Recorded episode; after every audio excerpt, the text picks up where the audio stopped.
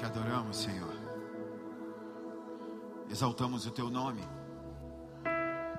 Te entregamos toda honra, glória e louvor e clamamos pela tua presença manifesta.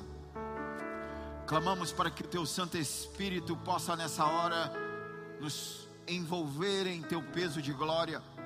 Que o Senhor possa nessa noite nos tocar que o Senhor possa nessa hora nos levar a um nível de intimidade mais profundo em Ti. Que o Senhor possa nessa hora pegar-nos pelas mãos e nos levar, Senhor. Leva-nos a um nível de intimidade contigo. Queremos te conhecer de fato e de verdade queremos ser envolvidos pela tua presença, queremos, Senhor, e por isso nós clamamos, Espírito Santo, o Senhor é bem-vindo neste lugar, vem sobre nós, vem sobre nós, vem sobre nós, e com liberdade se manifesta nesse lugar em nós, toca-nos, Senhor, nós desejamos a tua presença, nós clamamos pelo teu poder sobre nós, vem, Senhor.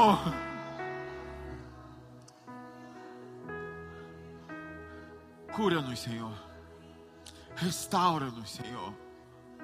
Limpa-nos. Salva-nos. Oh Senhor, somos dependentes de Ti, não podemos fazer nada sem o Senhor, por isso clamamos, Espírito Santo, vem, vem, Espírito Santo, vem, vem, vem, vem, para que a Tua palavra seja pregada com intrepidez e ousadia. Vem para que a tua palavra venha como verdade sobre nós. Venha para que ela possa nos tocar, para que ela possa nos limpar, para que ela possa nos livrar de nós mesmos, Senhor. Abre nossos ouvidos. Queremos ouvir a tua voz, Senhor. Abre, Senhor, os nossos olhos, queremos contemplar a tua beleza e majestade. Abre, Senhor, os nossos corações e deposita a revelação da tua palavra. Nós desejamos a revelação da tua palavra para que ela possa ser prática em nós. Nós queremos praticar a tua palavra, Senhor.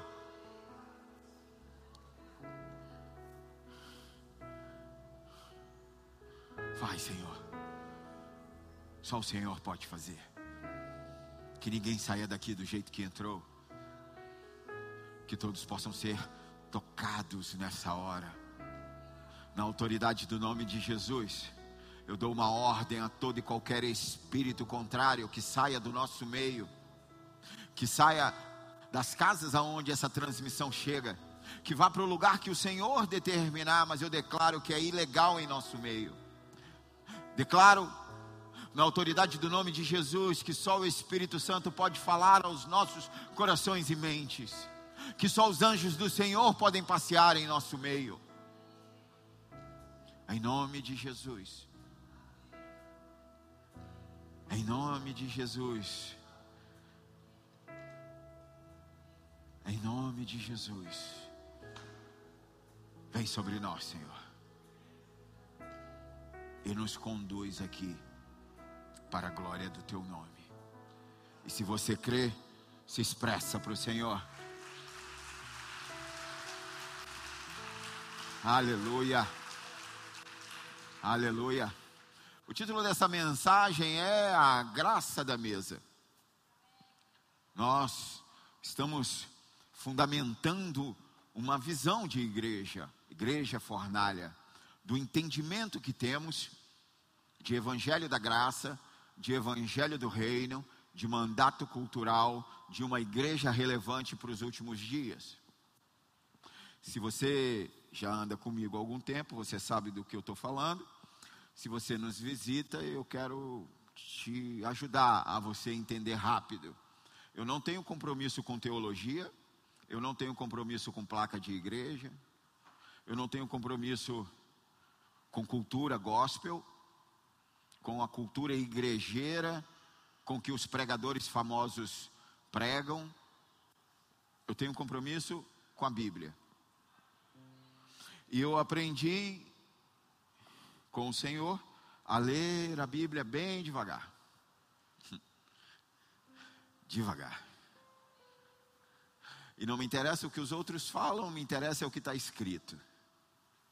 Por isso eu quero te convidar a mergulhar comigo na palavra de Deus. Mantenha a sua Bíblia aberta, porque a verdade não é o que eu falo, a verdade é o que está escrito. E eu quero até te incentivar, todas as vezes que alguém estiver num púlpito, mantenha a sua Bíblia aberta. Se o que ele estiver falando não condizer com o que está escrito, descarte. 2 Samuel, capítulo 9, uma história famosa. Essa mensagem eu preguei ela no ano de 2018. E junto com a primeira mensagem da, da, da ceia aqui, que foi a ceia não é santa, mas santo é quem ceia, eu julgo ser as duas mensagens mais importantes para uma ceia. Se esse entendimento entrar em você, o Evangelho entrou junto. Por isso, se desarme, você que está aí inquieto na cadeira, e deixe o Senhor te ministrar. 2 Samuel, capítulo 9, uma história conhecida. Coloca na tela, por favor, é, porque a minha versão aqui é diferente, para não confundir, eu vou ler no telão. E disse Davi: Há ainda alguém que ficasse da, da casa de Saul, para que lhe faça bem por amor de Jonatas? E havia um servo da casa de Saul, cujo nome era Ziba. E o chamaram que viesse a Davi. E disse-lhe o rei: És tu Ziba? E ele disse: Servo teu. E disse o rei: Não há ainda algum da casa de Saul para que esse com ele de para que use com ele de beneficência de Deus? Então, então disse Ziba ao rei: Ainda há um filho de Jonatas, aleijado de ambos os pés. E disse-lhe o rei: Onde está? E disse Ziba ao rei: Eis que está em casa de Maquir, filho de Amiel, em Lodebar. Então mandou o rei Davi e tomou da casa de Maquir, filho de Amiel, de Lodebar. E vindo Mefibosete, filho de Jonatas, o filho de Saul, e a Davi, se prostrou com o rosto por terra e se inclinou e disse Davi: Mefibosete. E ele disse: Eis aqui teu servo. E disse-lhe Davi: Não temas, escolhe alguém mascarado aí perto de você e fala para ele assim: Não temas. Ele não acreditou, fala de novo. Será que acreditou agora? Fala de novo. Isso, não temas porque de certo usarei contigo de beneficência, por amor de Jonatas, teu pai, e restituirei todas as terras de Saul, teu pai, e, e tudo de contínuo, e tu de contínuo comerás pão à minha mesa. Então se inclinou e disse: Quem é teu servo, para que tu teres olhado para um cão morto tal como eu? Então chamou Davi a Ziba, moço de Saul, e disse-lhe: Tudo o que pertencia a Saul e de toda a sua casa tenho dado ao filho de teu senhor. Trabalheis, pois, a terra, tu e teus filhos, teus servos, e recolherás os frutos para que o, o filho de teu senhor tenha pão que coma e Mefibosete, filho de teu senhor, de contínuo comerás pão à minha mesa. Até aí. Comerás pão à minha à minha mesa. Aleluia. Esse, esse é um texto tão poderoso de graça e misericórdia, tão profundo e tão autoexplicativo que eu vou falar de outras coisas para poder falar dele. Para poder falar dele, eu vou falar de outras coisas. Por isso, eu quero te levar para uma história. É, guarda esse texto aí na tua memória, ou marca ele aí na tua Bíblia.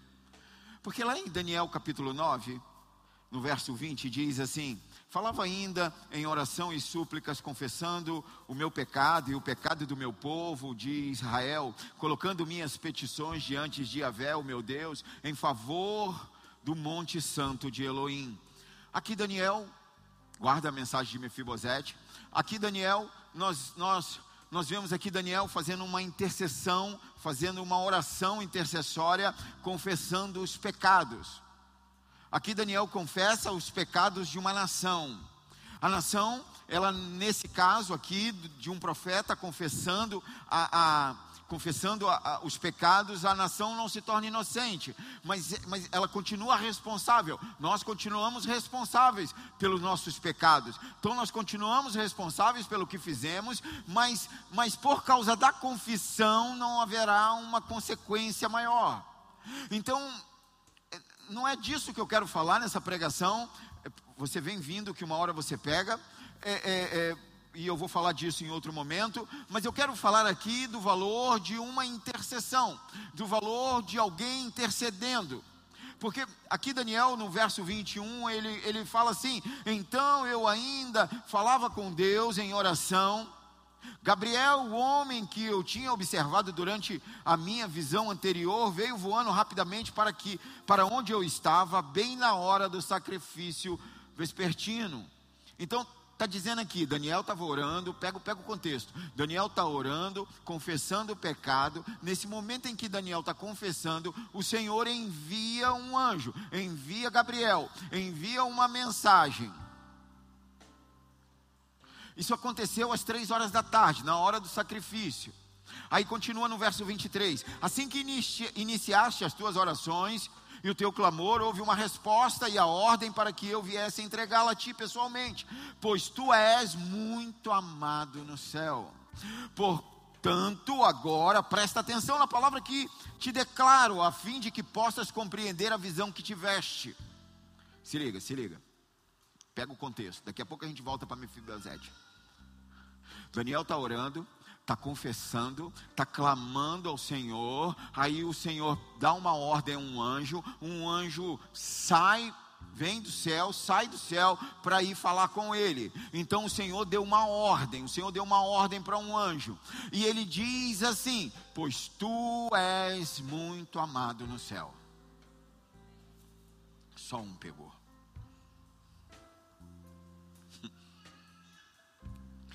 Presta atenção na mesa. O anjo, o Senhor deu uma ordem ao anjo para vir, para vir até Daniel. Não é porque Daniel ama muito a Deus, mas porque Deus ama muito Daniel. Eu, eu, quero, eu quero desfazer um monte de coisa, estou desconstruindo para te estabelecer num novo lugar. Não importa o quanto você ama, o importa que o Senhor te ama. De, deixa, eu, deixa eu profetizar. Eu declaro e profetizo na autoridade do nome de Jesus que nessa hora, nesse dia, nesse lugar, o entendimento que você é muito amado no céu, que o Senhor te ama, o Senhor te ama, Ele te ama, Ele te ama, e você precisa abrir o coração e entender: não tem a ver com você, tem a ver com Ele, e Ele te ama. Receba o amor do Pai nessa hora, em nome de Jesus.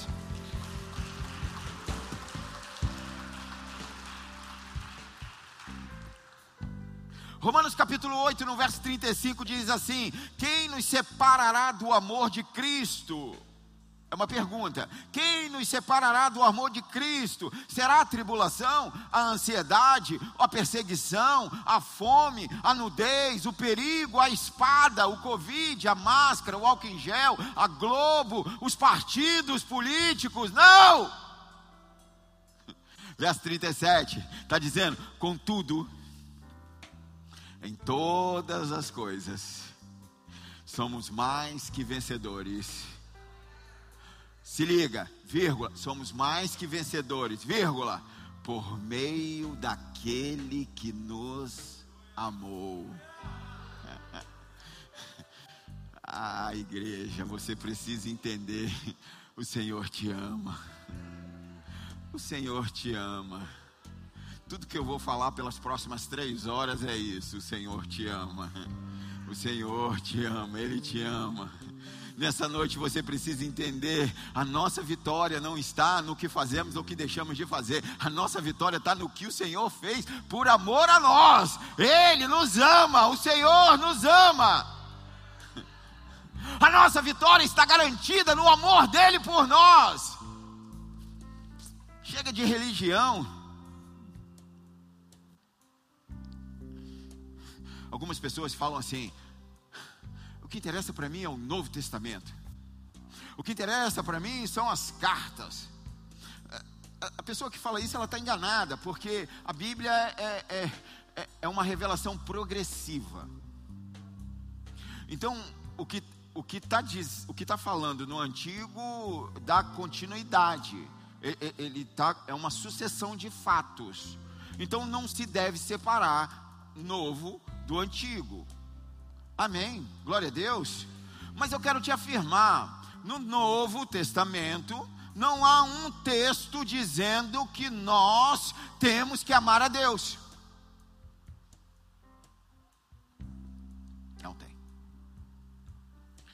texto que você está pensando, em Mateus capítulo 22, verso 37, diz assim: Asseverou-lhe Jesus, quer dizer, Jesus falou com ênfase, né? Jesus ali está dando uma direção, Jesus está dando uma ordem, assim ó, Amarás o Senhor teu Deus de todo o teu coração, de toda a tua alma e de toda a tua inteligência. Este é o primeiro e maior dos mandamentos, segundo semelhante a este: amarás o teu próximo como a ti mesmo. E estes dois mandamentos estão sujeitos à lei dos profetas. Presta atenção, Jesus está dizendo aqui: amarás o Senhor teu Deus de todo o teu entendimento. Só que isso aqui é uma resposta de uma pergunta. O problema é esse da igreja. A igreja pega texto fora de contexto. Jesus está falando aqui uma resposta de uma pergunta e que você não sabe qual é a pergunta, mas está no verso 36. A pergunta é: qual é o maior mandamento da lei? Presta atenção, você não está na lei. Quem está na lei aqui? Ninguém. Então isso aqui não vale, olha. Então que a pergunta para Jesus é: qual é o maior mandamento da lei? Jesus responde com toda razão, lógico. O maior mandamento da lei: amarás o Senhor teu Deus de todo o teu coração, de todo o teu entendimento, de toda a tua inteligência. Amarás o teu próximo. Mas essa é uma resposta para uma pergunta da lei, não é uma pergunta da graça. Quem está na graça aqui? Aleluia, não estou sozinho. Presta atenção. Na lei, você tem que amar a Deus. Na graça, é Deus que te ama. Ah, você não entendeu. O Senhor te ama. O Senhor te ama. O Senhor te ama. Receba a graça do Senhor. Receba a graça, Ele te ama. Ele fez tudo para te amar. Isso quer dizer que nós não precisamos amar a Deus? Não, não. Isso quer dizer que nós não temos a capacidade de amar a Deus.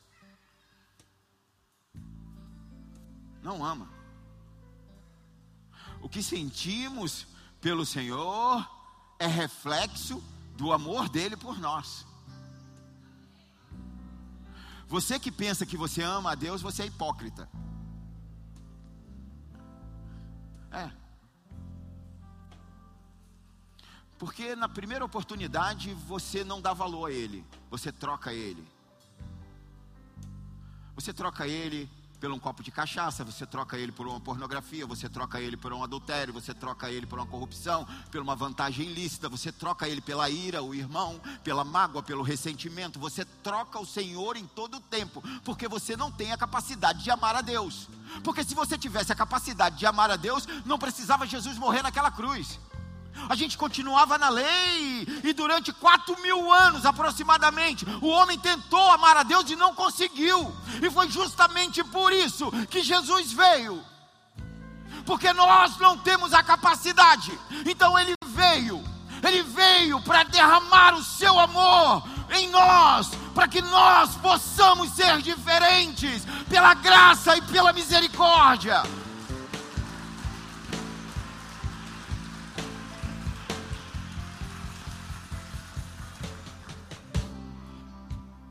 1 Pedro capítulo 4, verso 16. Portanto, dessa forma conhecemos o amor que Deus tem por nós. e podemos confiar plenamente nesse amor. Deus é amor. E aquele que permanece no amor permanece em Deus e Deus nele.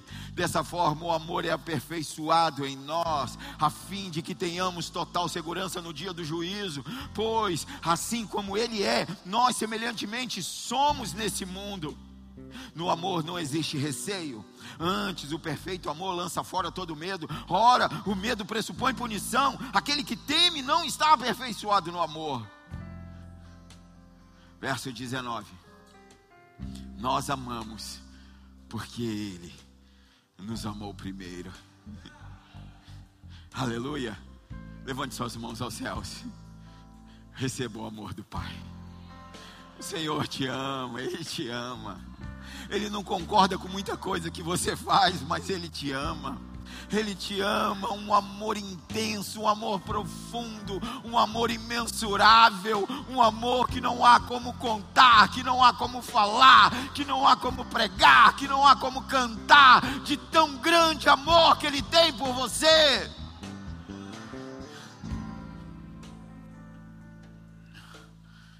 E Jesus derramou esse amor Quando Jesus morre naquela cruz,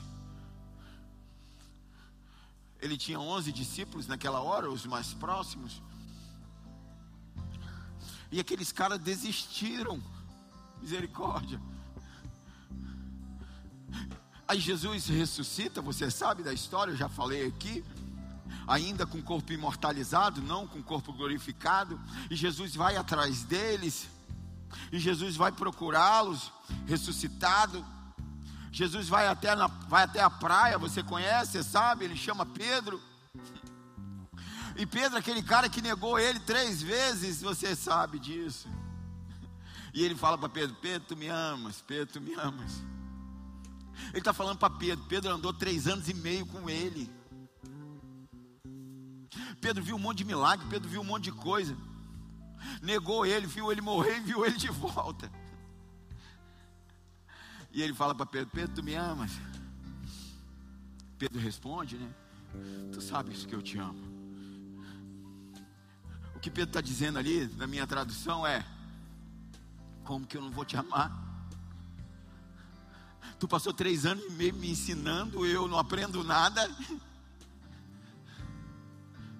Tu morre três dias, eu já desisto de tudo que você me ensinou. Voltei a fazer o que você falou para eu parar de fazer. Voltei a pescar peixe quando eu era para pescar homens. Como que eu não vou te amar e você está aqui atrás de mim de novo? Jesus, é impossível não te amar. Você consegue falar isso? Jesus, é impossível não te amar, Jesus. É impossível não te amar, Jesus. Ah, eu quero tanto que você seja constrangido pelo amor do Senhor. É por isso que Paulo fala em 2 Coríntios, capítulo 5, verso 14. Por quanto o amor de Cristo nos constrange, porque estamos plenamente convencidos de que um morreu por todos,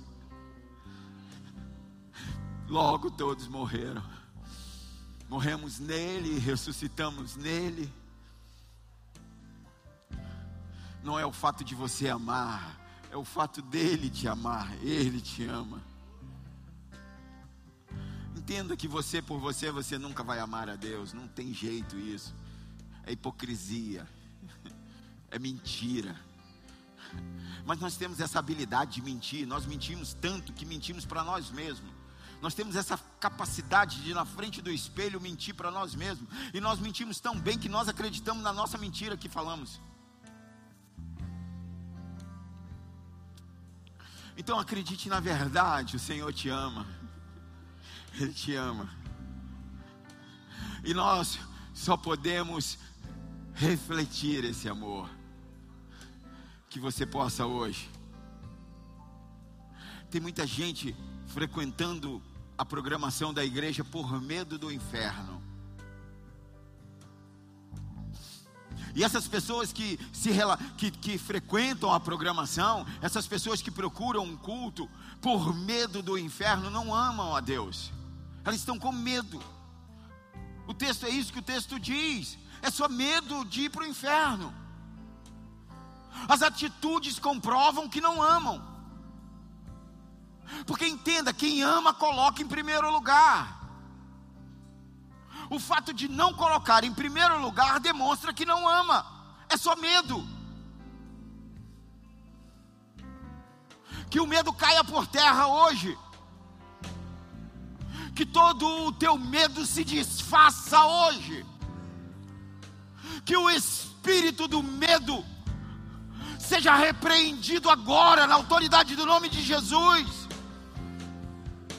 que o medo se desfaça e que ele saia da tua vida. Você não pode se relacionar com o Senhor por medo, você não pode se relacionar com o Senhor por culpa. Pega a revelação. Você só vai amar a Deus quando você receber o amor dele. Receba o amor dele primeiro. Mas isso é, é tão simples e tão difícil tão fácil de entender e tão difícil de aceitar.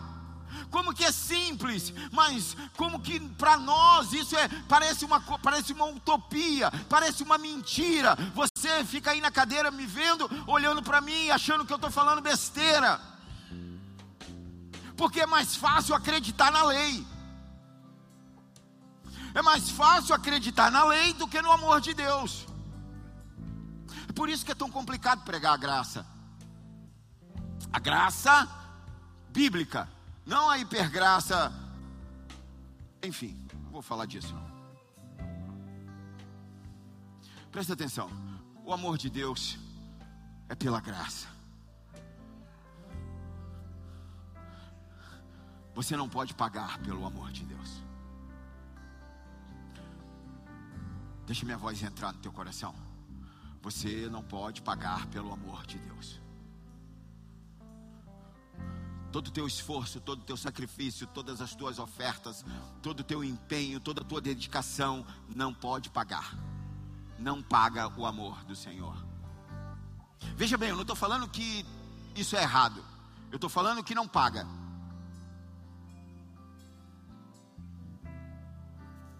Vamos voltar para Mefibosete, que é melhor, né?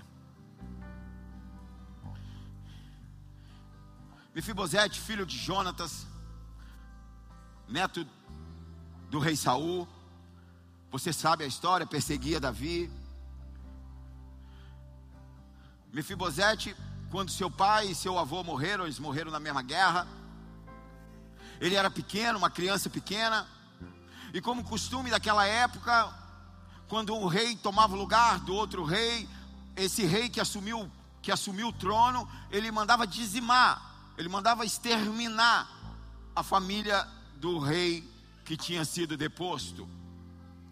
Isso era sabido por todos. Por isso, na hora em que Davi assume o trono,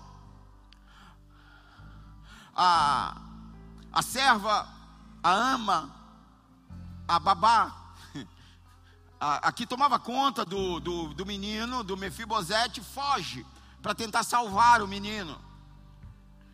Mas nessa fuga, ela deixa o menino cair e o menino quebra os pés. Então, você sabe, naquele tempo não tinha tecnologia que tem hoje, não tinha medicina que tem hoje. Esse menino fica com os pés aleijados, com dificuldade para andar, não sei como, se arrastava, fugindo do rei Davi, do então rei.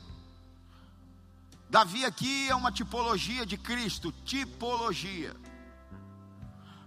Essa serva, essa ama é uma tipologia da lei. Por que ela é uma tipologia da lei? Porque a lei não pode te segurar. Você vai cair. A lei quebra os seus pés. Quem anda na lei sempre vai ter um andar torto, mancando, se arrastando. Mefibosete aqui é uma tipologia de todos nós. Mefibosete aqui está com medo da tipologia de Cristo, ele está com medo. Ele está com medo da tipologia de Cristo e ele foge amparado pela lei. Porque a lei está dizendo, presta atenção, abre seu coração. A lei está dizendo que Cristo vem te matar. Mas abre seu coração, Cristo veio te salvar.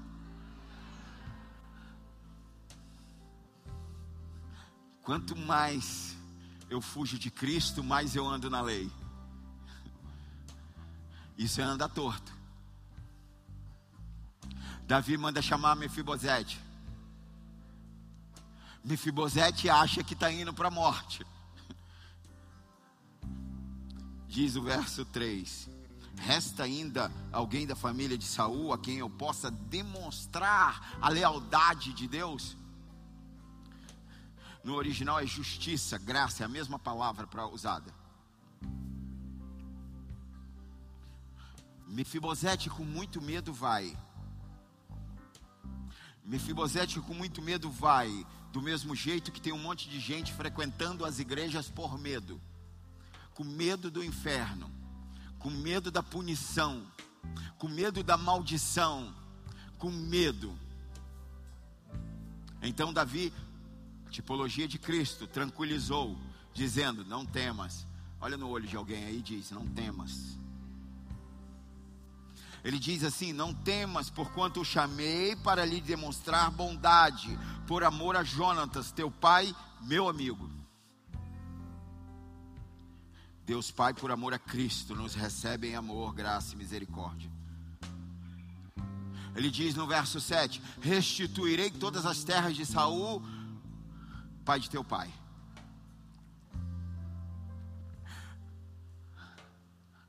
E tu comerás para sempre na minha mesa.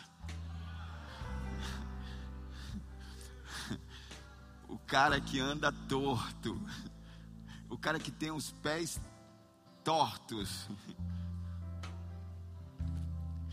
e tu comerás para sempre na minha mesa. Essa é a mesa da graça. Porque quando você está sentado à mesa, quem quer sentar à mesa? Quando você está sentado à mesa, não dá para ver os teus pés tortos.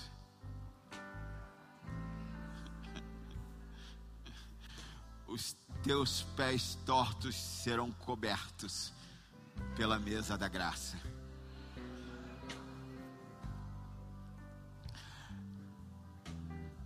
Na mesa da graça não tem como ver os teus pecados. O Senhor pagou por eles. Entenda, não tem a ver com você, tem a ver com o Senhor. Deus tem uma aliança, não é com você, é com Cristo.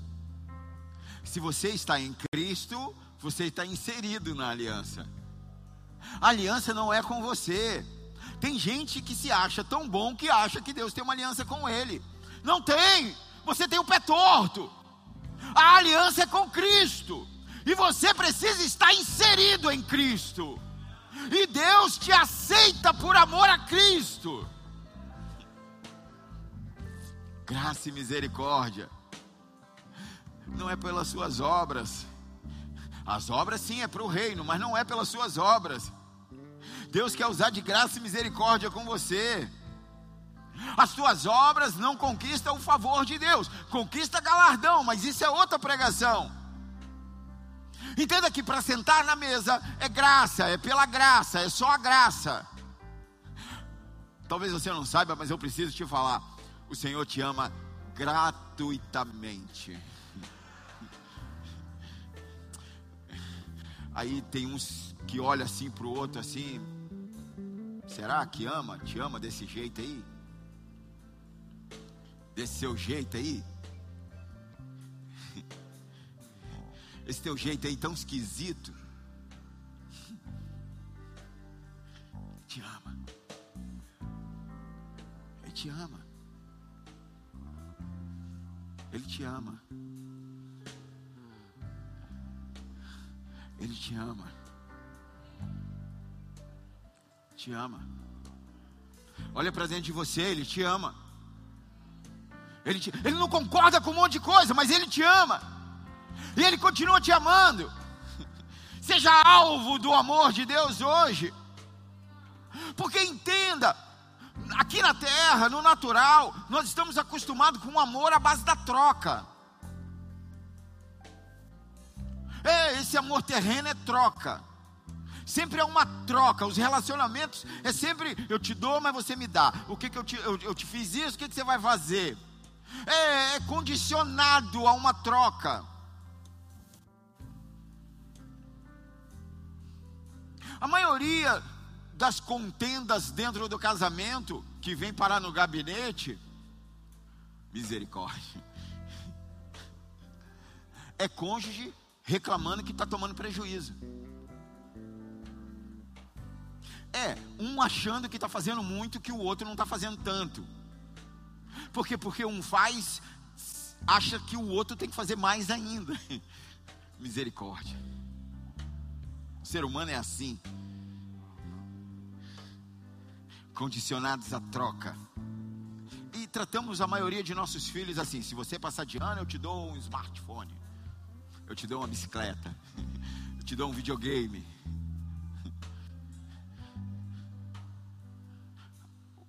O menino pede, deixa eu descer para brincar. Você não lavou a louça? Você não varreu a casa? É uma troca.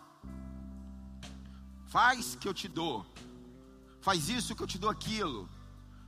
E acha que isso é demonstração de amor. Presta atenção, isso é terreno. Na glória é outra conversa. O amor do Senhor é doador e incondicional.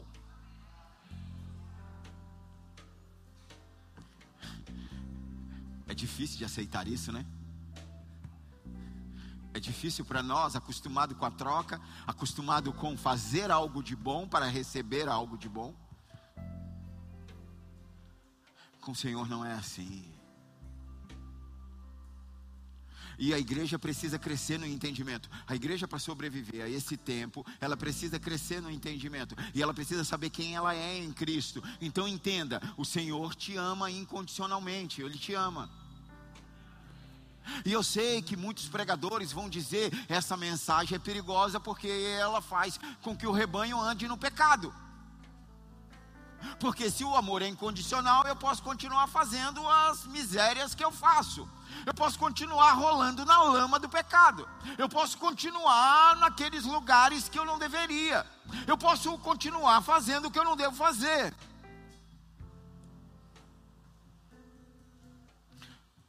Presta atenção. É impossível você não pecar. Eu sei que tem gente aqui que se acha um querubim. Que se eu perguntasse assim, quem não pecou esse mês, ia levantar da cadeira. Abre seu coração. A verdade é, é impossível você não pecar.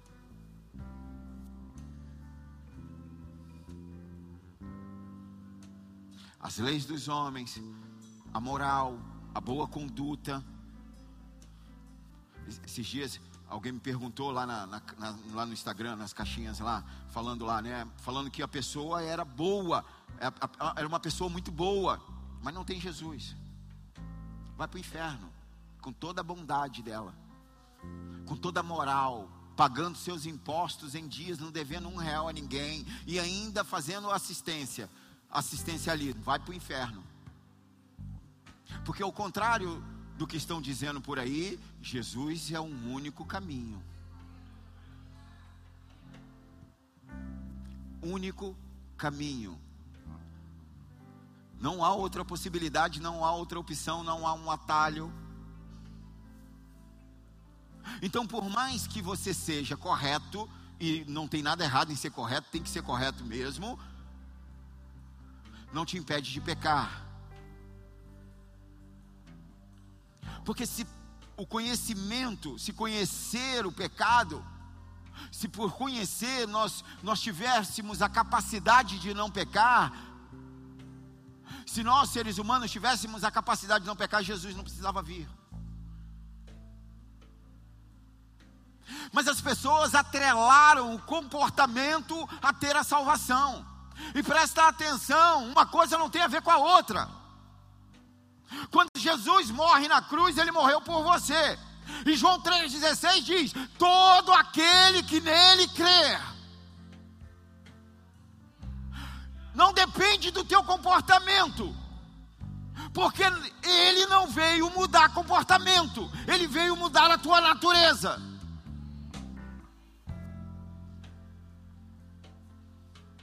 Comportamento, eu já falei aqui, se muda com terapia, se muda com tratamento, se muda com vergonha na cara. Muda comportamento. Agora, a natureza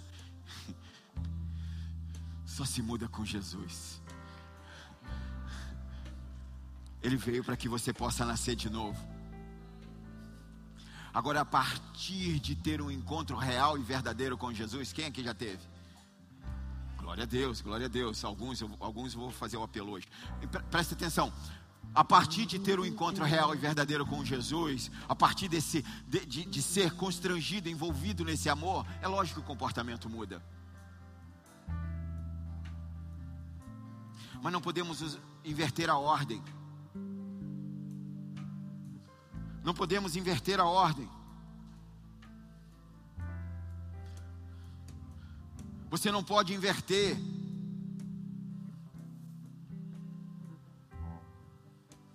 Porque se você inverter, não foi Jesus. E se não foi Jesus, você não tem a salvação. O resultado do impacto de Jesus é uma mudança de vida. Mas mudar de vida sem Jesus é só vergonha na cara. E não te salva. Então eu não ando na prática do pecado porque aceitei Jesus. Eu não posso inverter. Porque tem gente querendo melhorar. Tem gente que fala assim comigo: Não, quando eu melhorar, eu vou para a igreja. Não vai melhorar nunca.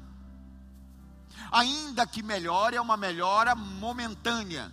Depende de circunstância, de situação. Na hora que o dia mal chegar, vai cair de novo no mesmo problema. Mas preste atenção que essa não é a razão. A razão é ter Jesus. Amém? Aleluia. E tendo Jesus, as, as tuas atividades vão demonstrar quem você é. Por isso que toda mudança é de dentro para fora. É por isso que nós precisamos nos alimentar de Cristo. É por isso que você precisa se alimentar de Cristo, da ceia. Porque você entrou aqui hoje cheio de dificuldades, cheio de problemas. E deixa eu te falar, você está igual eu, cheio de dificuldades e cheio de problemas. Eu estou aqui em cima, mas sou igual a você. Você que entrou aqui hoje, sendo acusado, eu fui acusado o dia inteiro. Você que entrou aqui hoje com medo, eu também tive medo hoje. Você que entrou aqui com dúvida, Eu também tenho dúvidas. Só que eu aprendi que não é o que eu penso, não é o que eu sinto, é o que está escrito. E aonde, aonde eu vou? Para onde irei se só o Senhor tem palavras de vida eterna? Nós não podemos nada por nós mesmos. Se desarme e receba o amor. Receba o amor. Você que entrou aqui se arrastando porque está com os pés tortos. Debaixo da mesa ninguém vê. O Senhor está te chamando para a mesa. Feche seus olhos se você puder.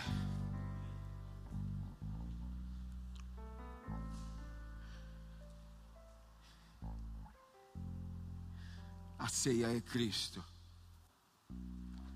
A palavra é Cristo.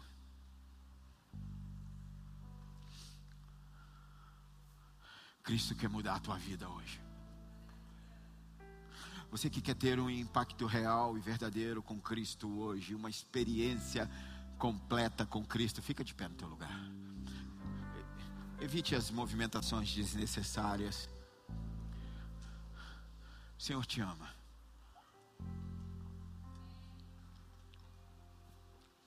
Ele não concorda com muita coisa, mas Ele te ama. Ele te ama, Ele te ama, Ele te ama. Senhor te ama.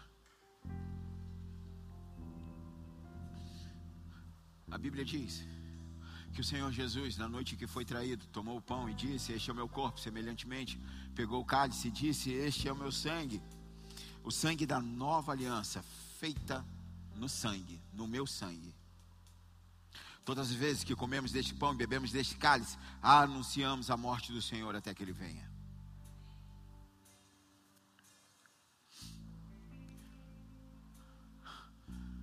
Abra mão da religião, do rito, do formato. Abra mão do mérito. Você não tem mérito nenhum. Abra mão da tua justiça. A tua justiça, a Bíblia diz que é como um trapo de imundícia. Se você não sabe o que é um trapo de imundícia, me procura no final que eu te falo o que é.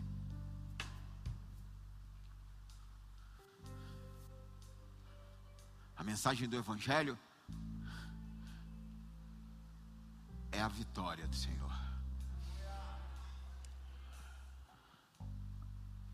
Em Cristo temos a vitória que Ele conquistou. Ele conquistou para nós, por nós, naquela morte é a vitória sobre a miséria, é a vitória sobre a dívida, sobre a doença, sobre todo o mal. Entenda, o Evangelho é mais do que perdão de pecados.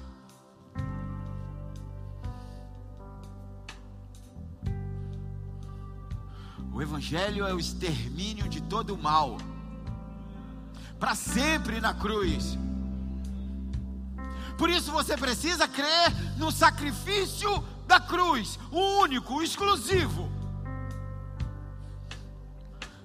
Porque é aí que começa a igreja, é aqui, começando no sacrifício de cruz, entendendo que não é por mérito, é por graça, que eu não tenho nada para te dar, mas é o Senhor Assim começa uma grande revolução, sistematicamente, progressivamente. Ela vai nos levando para os últimos dias, para o dia do Armagedon. Ele vai levando para aquela batalha, não uma batalha no Oriente Médio, mas uma batalha final entre o bem e o mal, aonde todo joelho se drobará, todo joelho vai, toda língua vai confessar que Jesus Cristo é o Senhor da glória.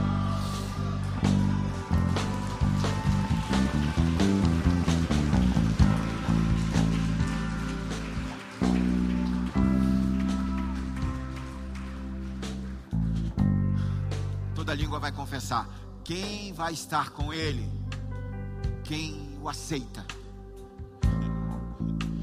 Quem o aceita?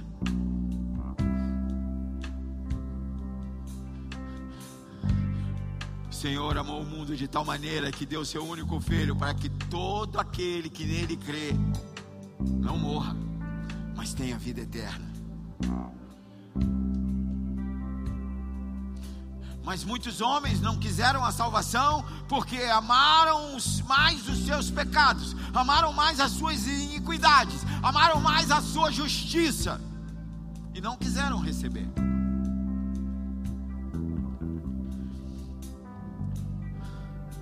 Deixa minha voz entrar. Tem uma porta aberta hoje.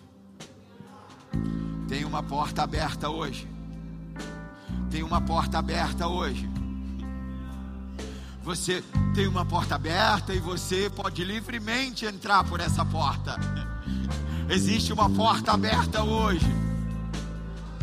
E Deus está convidando a todos a deixar as suas vidas medíocres para herdar um reino, a deixar as suas más intenções, a deixar as suas maldades, as suas malícias, as suas prostituições, os seus enganos, e se render, se render, se renda, se render ao único Yeshua Hamashia, Senhor dos Senhores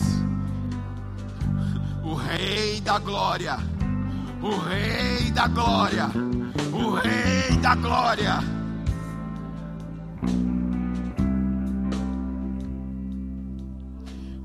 Da Glória. O, o Evangelho é exatamente isso: um rei que faz uma festa, convida a todos, mas se sentiram muito importantes, se sentiram muitos merecedores e recusaram a festa, recusaram ir na festa. Senhor está te convidando para uma festa hoje. O Senhor está te convidando para a festa do seu filho amado. Para a festa de casamento. Quem quer ir num casamento aqui? abre seu coração, deixa minha voz entrar. O Senhor está te chamando para uma festa de casamento. A igreja, a noiva. Porque muitos se recusaram aí na festa. Agora o Senhor está chamando os portadores de deficiência. O Senhor está chamando os cegos, os aleijados o Senhor está chamando os surdos. O Senhor está chamando as prostitutas, os viciados, os publicanos, os corruptos. O Senhor está chamando todos aqueles de má fama. O Senhor está chamando a todos. Venha para a festa do Filho do Rei. Venha para a festa do Filho do Rei. Venha para a festa do Filho do Rei.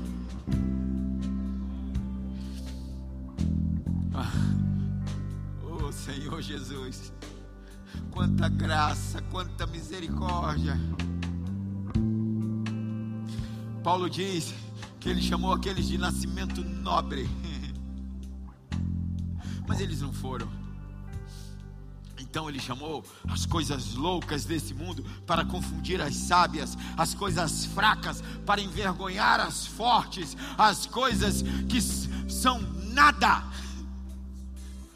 ah, se você é tão fraco quanto eu, se coloca nesse lugar agora. Esse é o Evangelho. O Evangelho é a loucura.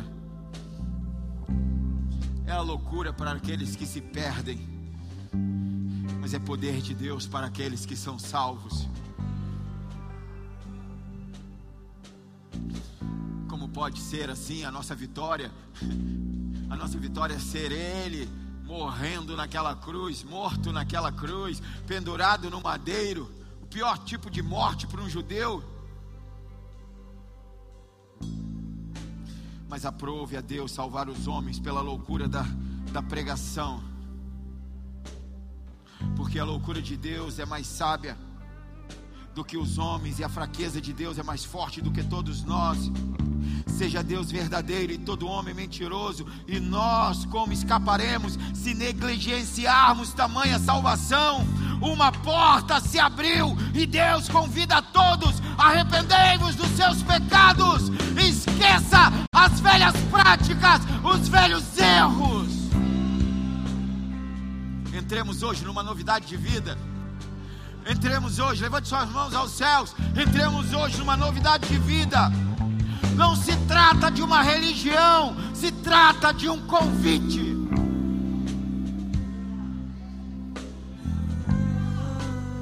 Venha, venha, venha, venha. Em Cristo fomos feitos sabedoria, justiça, santificação. Em Cristo somos mais que vencedores por meio daquele que nos amou. Ele diz: Porque eu mesmo desfaço as tuas transgressões e os teus pecados não me lembrarei. Assim diz o Senhor. do Oriente ao Ocidente. Eu lanço os seus pecados tão longe, no fundo do mar, porque quem tentará acusação contra os filhos de Deus, se é Deus quem os justifica, justificados pela fé, temos paz com o Senhor. Ele te transportou do império das trevas para o reino do seu filho amado em quem temos a redenção, a remissão dos pecados. Ele nos fez idôneo. E Ele quer nos entregar essa parte na herança. Ei, o Senhor está te chamando para receber a tua parte da herança. Eu estou falando um monte de versículo para que você se encha da palavra. Para que você se encha da palavra. Se encha da palavra se encha da palavra, o Senhor é a palavra, é a verdade. Se encha da verdade.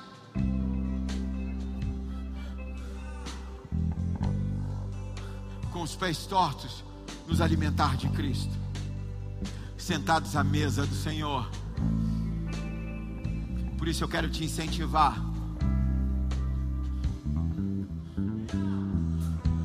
Participe da ceia, se assente à mesa. Por mais torto que esteja o seu pé, o Senhor te ama e te chama para a mesa. Se arrependa da tua vida de pecado, entrega para o Senhor, pede a Ele perdão, pede a Ele misericórdia, que a graça dele te alcança hoje. Os diáconos podem servir a ceia enquanto esse louvor vai ser tocado.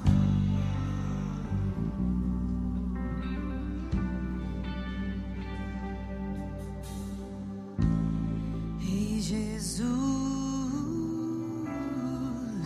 será que é pedir demais?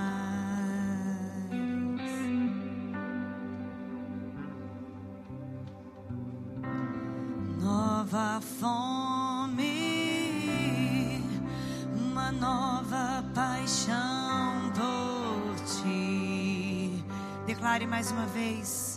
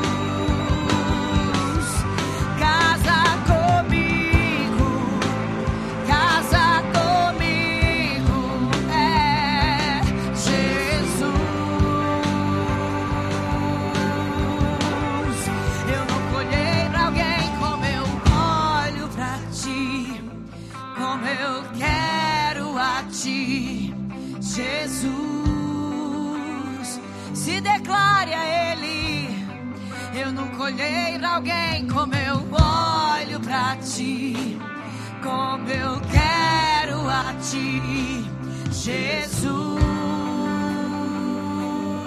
Mais uma vez declare.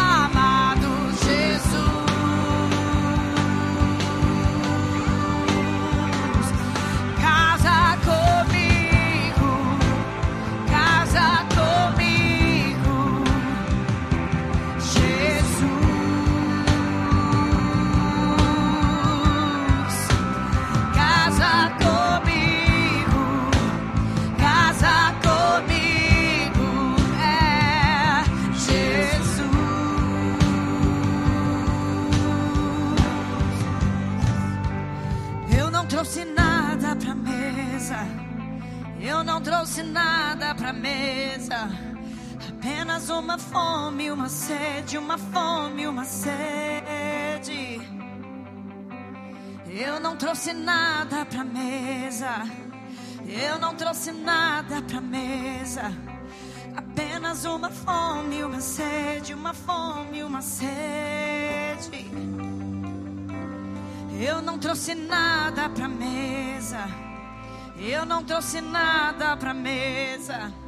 Apenas uma fome, uma sede, uma fome, uma sede. Eu não trouxe nada pra mesa. Eu não trouxe nada pra mesa. Apenas uma fome, uma sede, uma fome, uma sede. Eu não trouxe nada pra mesa. Eu não trouxe nada pra mesa. Apenas uma fome, uma sede, uma fome, uma sede. Eu não trouxe nada pra mesa. Eu não trouxe nada pra mesa. Apenas uma fome, uma sede, uma fome, uma sede. Eu nunca olhei pra alguém como eu olho pra ti. Como eu quero a ti, Jesus. Eu nunca olhei pra alguém como eu olho pra ti. Como eu quero a ti, Jesus. Eu nunca olhei pra alguém como eu olho pra ti. Como eu quero a ti, Jesus. Eu nunca olhei pra alguém como eu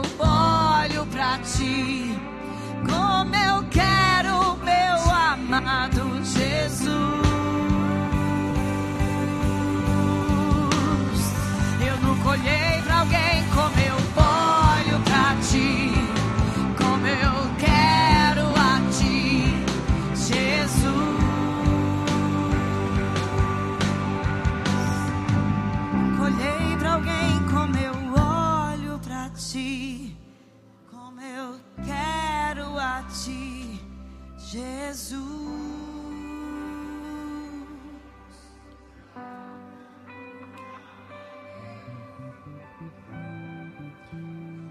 pode ceiar? Todos podem cear. Todos que creem em Jesus. Todos que creem em Jesus. Por que todos? Porque não tem a ver com você, tem a ver com o Senhor. Na tua vida provavelmente falta um monte de coisa. É, a minha também. Por isso, não perca a oportunidade. Não perca a oportunidade de se assentar à mesa com o Senhor. A ceia é espiritual. E é onde a graça do Senhor se manifesta plenamente. De você se alimentando do Cristo, corpo e sangue. Você que ainda está enfrentando alguma dificuldade na vida, sabe que precisa abandonar, mas não tem força. Sei, porque é o Senhor que vai te fortalecer. O Senhor. A ceia é alimento, a ceia é cura. A ceia é transformação. Durante muito tempo, a religião disse: se você está em pecado, não sei. Isso é um crime. Porque, como eu falei durante a pregação, todos nós estamos em pecado. Não podemos é viver na prática do pecado. E se por acaso ainda vivemos na prática do pecado, é o Senhor que vai nos libertar. É o Senhor que nos ama. É pelo que Ele faz, não pelo que fazemos. Por isso eu quero te incentivar. Participe da ceia. A palavra diz em 1 Coríntios capítulo 11, verso 27: Portanto, todo aquele que comer do pão e beber do cálice indignamente será culpado de pecar contra o corpo e o sangue do Senhor. Examine-se o homem a si mesmo, então coma do pão e beba do cálice. Presta atenção. Beber e comer dignamente. Está falando de saber o que está fazendo. E não de você ser digno. Porque nem eu e nem você somos dignos de entrar na presença do Senhor.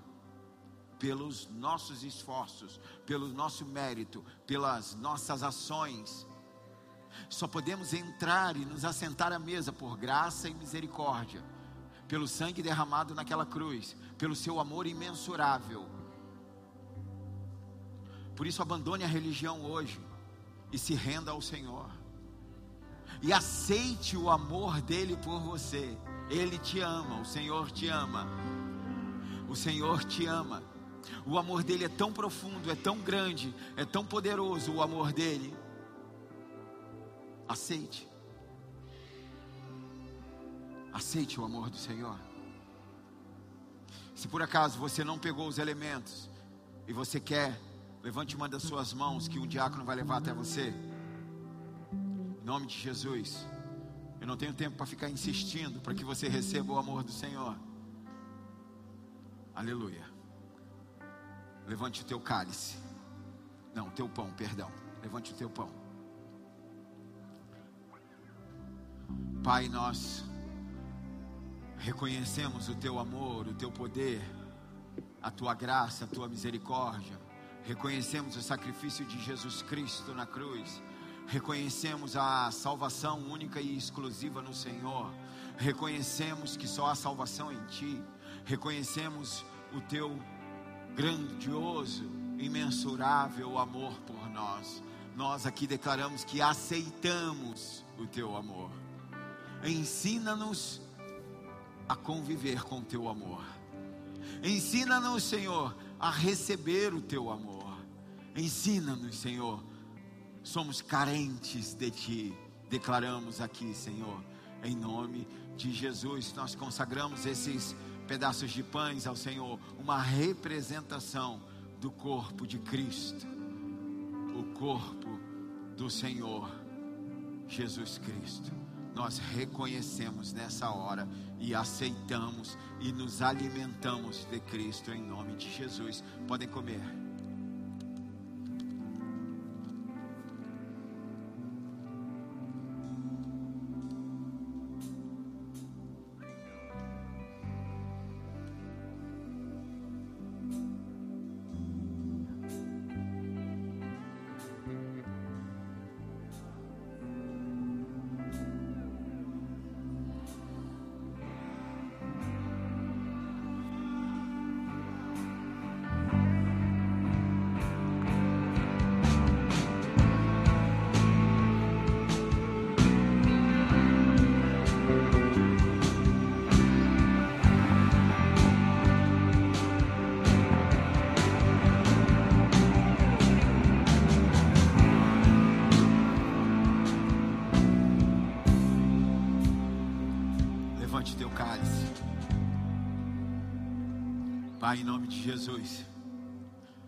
Consagramos esses cálices de suco de uva, uma representação do sangue de Jesus Cristo, nosso Senhor e Salvador, o sangue derramado naquela cruz, o sangue que pagou o preço por nós, que nos comprou do império das trevas, nos resgatou, nos transportou para o teu reino de amor.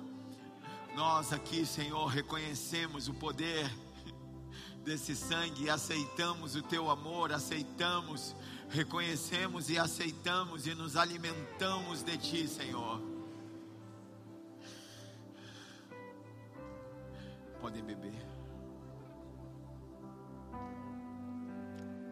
Adore a Ele, adore. Adore, adore, adore. Pra alguém como Adore. eu olho Adore, adore, adore, adore, adore, adore, adore. Adore, agir. adore a Ele, adore.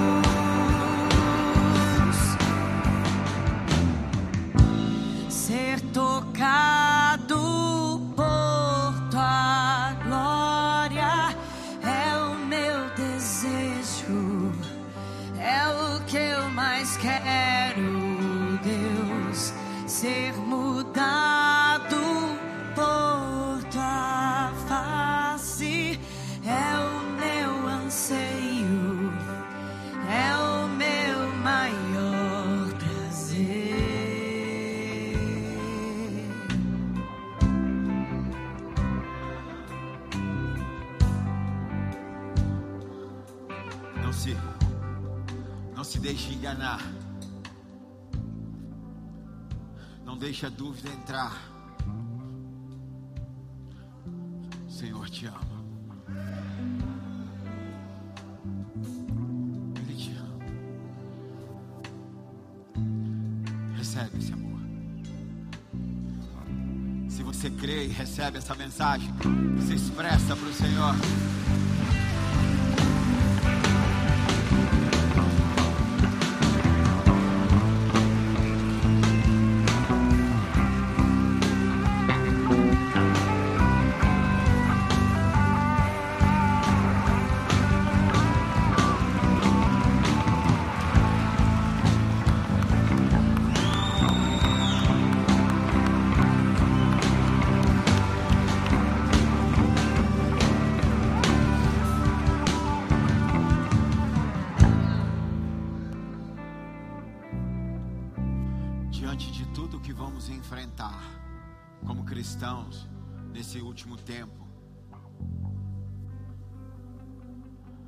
Nunca esqueça, Ele te ama.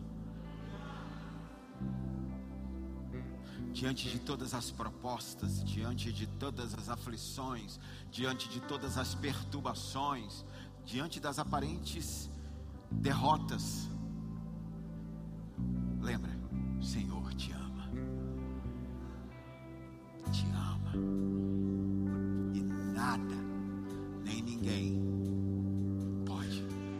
Separar desse amor. Nem principado, nem potestades, nem altura, nem largura, nem profundidade, nem pecado, nem anudez, nada te separa do amor do Senhor. Não se deixe confundir, o Senhor te ama. Aleluia. Glória a Deus. Glória a Deus. Quarta-feira a gente continua. Amém? Pastor Carlos vai estar aqui de- da igreja Fornalha de Guarapari. Por isso, venha para cá. Vamos adorar o Senhor junto com Ele. Amém, queridos? Glória a Deus. Você que nos visita, se você quiser A igreja Fornalha está de portas abertas e pronto para te receber e te ajudar na caminhada. Lá atrás tem um pessoal com pranchetas, o pessoal do acolhimento. Deixa lá seu nome, seu telefone, que nós vamos entrar em contato e participar da tua caminhada em nome de Jesus. Cantina funcionando, lojinha também. É... Tirar foto, pessoal, tirar foto aí, pessoal da, do retiro. Amém, queridos? Glória a Deus. Quer falar, pastora? Não, não quer falar nada. Quer? Quer não. Amém. Glória a Deus. Amém. Levante sua mão direita. Quem está se sentindo amado aí, dá um glória a Deus.